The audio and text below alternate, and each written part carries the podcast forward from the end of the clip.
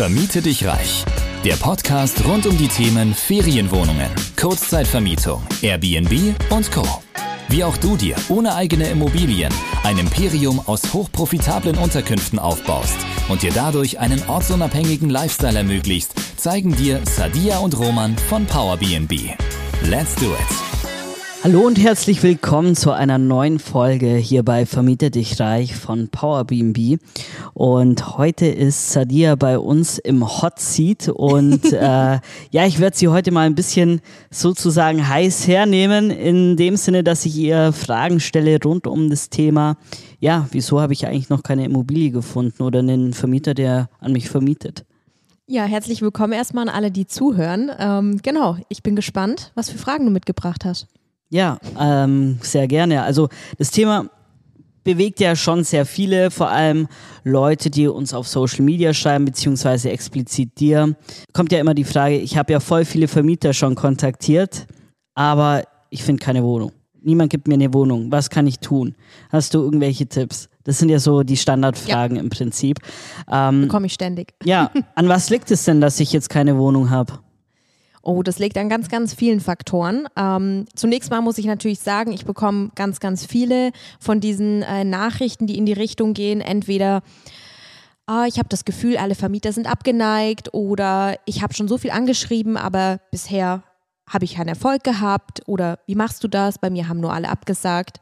Ähm, erstmal muss ich natürlich dazu sagen, dass ich durch so eine Nachricht überhaupt nicht den Hintergrund dieser jeweiligen Person sehen kann. Also wie viele ähm, Vermieter wurden angegangen, in welcher Region, ähm, was waren das für Immobilien. Also das sind schon so Dinge, die ausschlaggebend sind. Wie wurde ähm, die Person angegangen? Telefonisch oder per E-Mail oder per Immo-Scout, per Textnachricht. Ähm, das sind nämlich alles Faktoren, die mit in den Erfolg reinspielen. Und ähm, wenn wir vielleicht erstmal so eine grundlegende äh, Frage beantworten, ähm, was sollte ich mitbringen, ist auf jeden Fall das richtige Mindset. Weil manche gehen tatsächlich auch mit der Erwartungshaltung dran. Ähm, oh, ich probiere es jetzt mal, aber ich weiß gar nicht, ob da überhaupt was Positives bei rumkommen wird. Also das ist manchmal so der Vibe, den ich in den Nachrichten lese oder rauslese. Deswegen erstmal sicherstellen, dass hier oben alles richtig eingestellt ist und dass ich eben die richtige Erwartungshaltung mitbringe.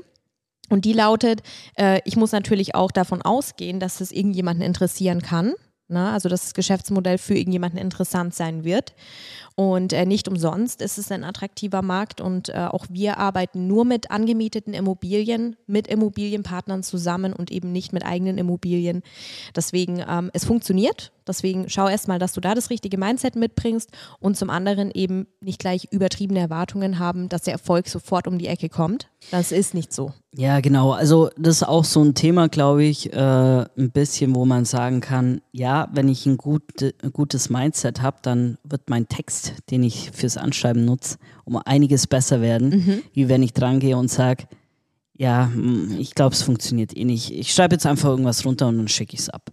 Genau. Ähm, aber wenn ich da eben sage, hey, es wird mega geil, ich äh, krieg da jetzt was, dann strenge ich mich automatisch, glaube ich, mehr an und komme so auch schneller zum Erfolg. Genau, ich strenge mich mehr an ähm, und dabei wirklich auch zu sehen, du bist eine individuelle Person, ja, und ähm, auch wenn es da draußen wahnsinnig viele Menschen gibt, die vielleicht das Gleiche erreichen wollen wie du, du hast trotzdem ein individuelles Ziel und du bist trotzdem ein Individuum und kannst dich auch so verkaufen.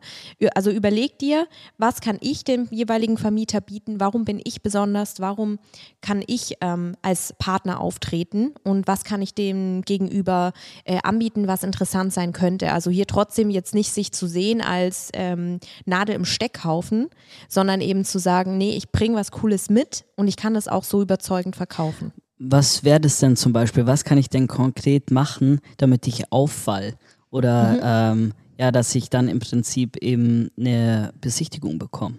Ja, ein Punkt ist zum Beispiel immer im Anschreiben äh, überlegt man sich natürlich, wie kann ich mich am besten kurz vorstellen, ohne jetzt irgendwie Romane zu schreiben über mich. Und ich sage immer so ein, zwei Sätze maximal zu dir, damit der Vermieter natürlich auch sieht, okay, da steckt eine Person dahinter, das ist jetzt kein Roboter und dass man so ein bisschen ein Gefühl bekommt für das Gegenüber.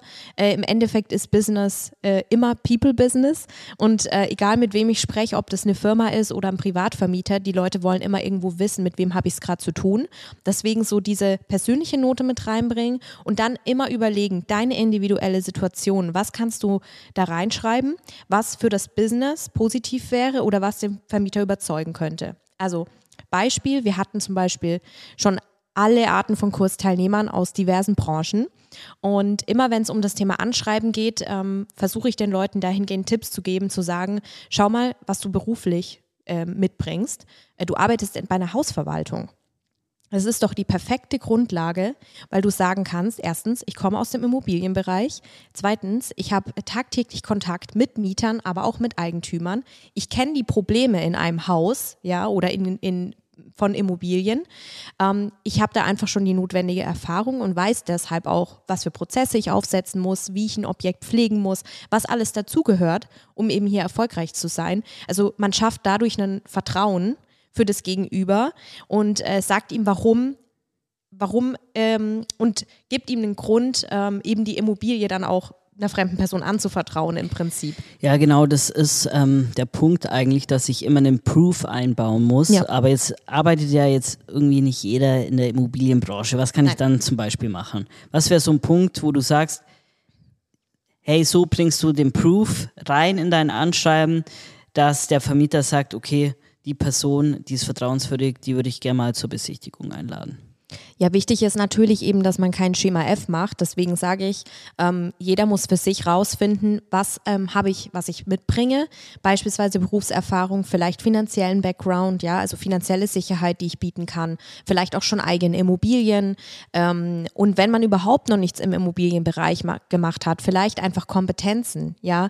Ähm. Zum Beispiel, ähm, da hatten wir auch, eine, oder haben mehrere sogar, Kursteilnehmerinnen, die im Prinzip ähm, im Bereich der Innenarchitektur, Inneneinrichtungen mhm. unterwegs sind, das ist ja auch, sag ich mal, ähnlich zur Immobilienbranche. Da kann man ja auch wieder, sag ich mal, den Bogen schlagen und das irgendwie mit aufnehmen. Im Endeffekt ist es ja auch immer wichtig, dem Gegenüber zu zeigen, es hat jetzt schon irgendeinen Sinn und Zweck, warum man warum man diese Anfrage schickt, warum man das Konzept der Kurzzeitvermietung verfolgen will oder auch jedes andere Business-Konzept ist im Prinzip komplett egal.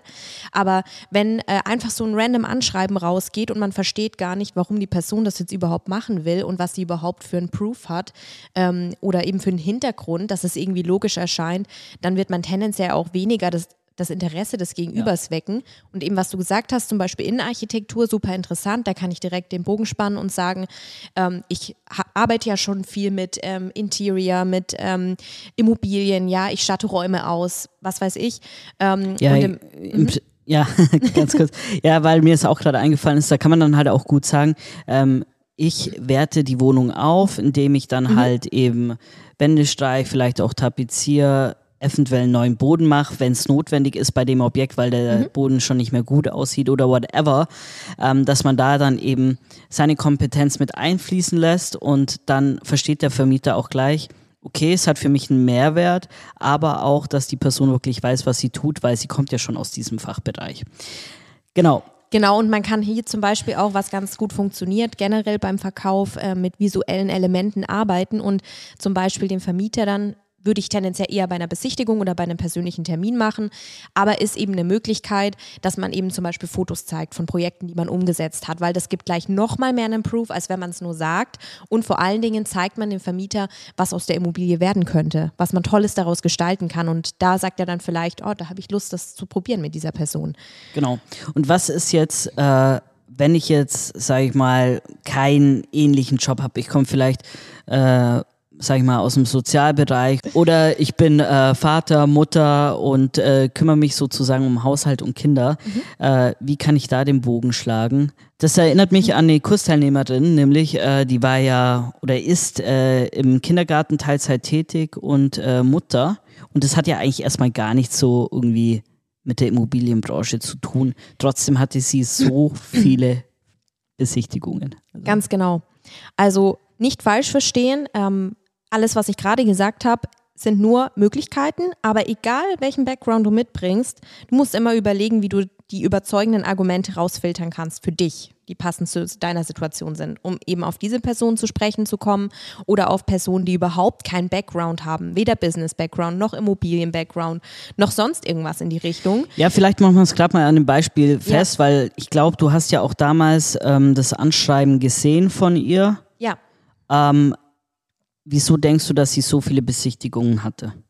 Äh, ja, was sie sehr gut gemacht hat, war auf jeden Fall, dass sie ähm, eine sehr sympathische und gute persönliche Note in ihr Anschreiben mit reingebracht hat. Man muss jetzt auch dazu sagen, dass sie viel im ländlichen Bereich nach Immobilien gesucht hat für die Ferienvermietung, also eher klassische Ferienwohnungen hat sie angestrebt zu vermieten. Und im ländlichen Bereich sind natürlich auch viele Privatvermieter unterwegs, also um den Kontext zu erklären.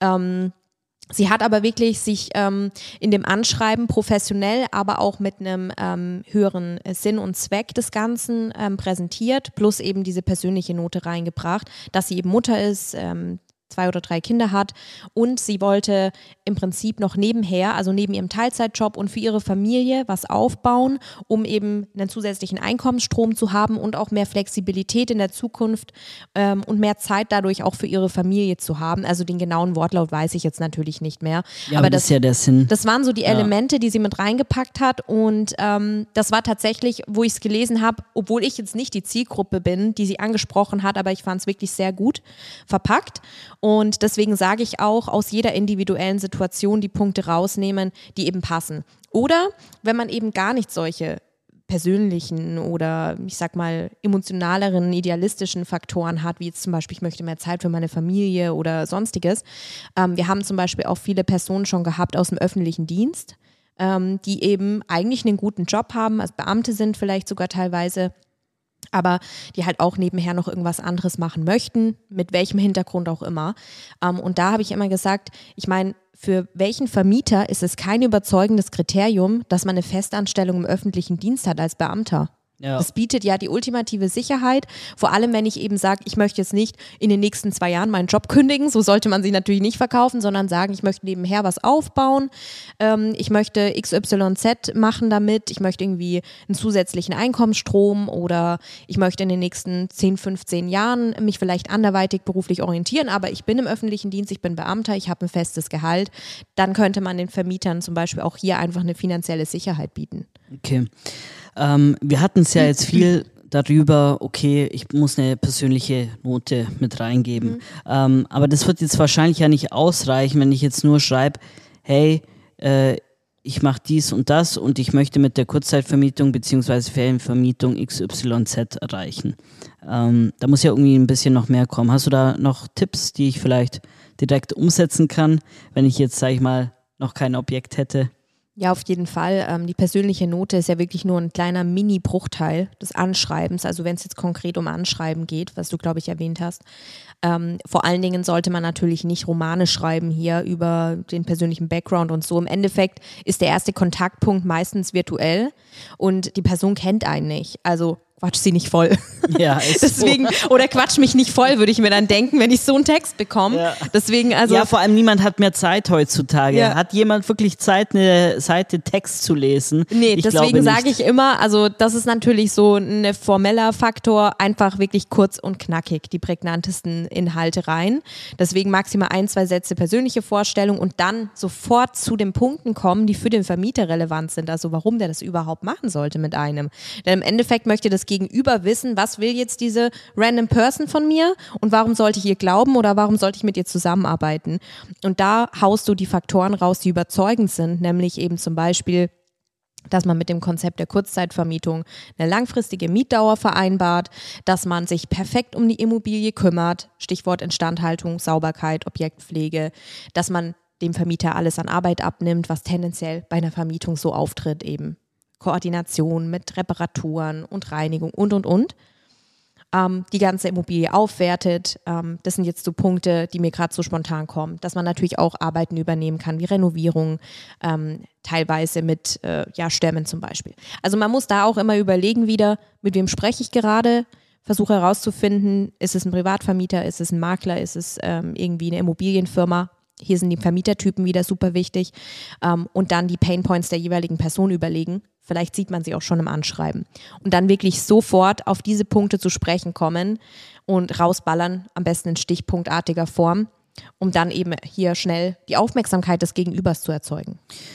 Stichwort Vermietertypen, du hast es gerade genannt. Ähm, wie wichtig schätzt du ein, dass man den Vermietertyp im Vorfeld schon richtig identifiziert, damit man dann die richtige Ansprache wählen kann und die richtigen Bedürfnisse bzw. Pain Points im Anschreiben wieder verwenden kann oder aufgreifen kann. Ich würde wagen zu behaupten, dass wenn ich ähm, identifizieren kann im Vorfeld, mit wem ich gerade spreche und was das für ein Vermietertyp ist, dass ich meine Chancen um mindestens 70 bis 80 Prozent erhöhen kann, auch erfolgreich im Endeffekt zu sein. Und tatsächlich ist es ja etwas, was im Verkauf oder im Sales generell sehr wichtig ist, meinen Kunden oder mein Gegenüber, das ich eben anspreche. Im Sales ist es halt immer der Kunde. In dem Fall ist es der Immobilienpartner. Wenn ich den verstehe, und das ist eben die Schwierigkeit, wenn ich einfach nur mal auf Immo-Scout unterwegs bin zum Beispiel und irgendeine Immobilien, äh, Immobilieninserat angehe, dann ähm, weiß ich ja noch nichts über die Person. Aber trotzdem muss ich die Nuancen, die ich eben rausfiltern kann, zum Beispiel dass da steht, keine Ahnung, irgendein privater Name, eine Handynummer ähm, und auch der Text ist vielleicht eher persönlicher, individueller gestaltet, dann wird es vermutlich ein Privatvermieter sein, um dann diese Painpoints aufgreifen zu können, die eben so ein Privatvermieter hat, wie zum Beispiel, dass er sich um alles kümmern muss, um die Immobilien, Standhaltung, Reparaturen, dass er ähm, oft wechselnde Mieter hat, dass er vielleicht keine zuverlässigen Mieter hat, die nicht zahlen, solche Dinge ja, und deswegen sage ich, versuch alles rauszufinden, was geht im Vorfeld, um dann die richtigen Punkte nennen zu können. Weil was bringt es denn, wenn ich jetzt einen Makler anspreche und ich erzähle ihm das alles, er will aber eigentlich nur die Immobilie vermitteln? Ja, und was will der Makler? Relativ schnell vermitteln. Relativ schnell vermitteln, der freut sich vielleicht noch über eine zusätzliche ja. Provision, der freut sich vielleicht auch über einen Partner, ja. dem er öfter solche Immobilien vermitteln kann, um noch schneller in Zukunft zu vermitteln. Also solche Punkte. Und ähm, also das ist wirklich ein Durchbruch beim, ähm, beim Sales und damit auch hier bei der Akquise, wenn man versteht, was das Gegenüber will und mit wem ich spreche. Also würdest du sagen, man braucht ein grundsätzliches Verständnis für einen Verkauf? Ja, definitiv.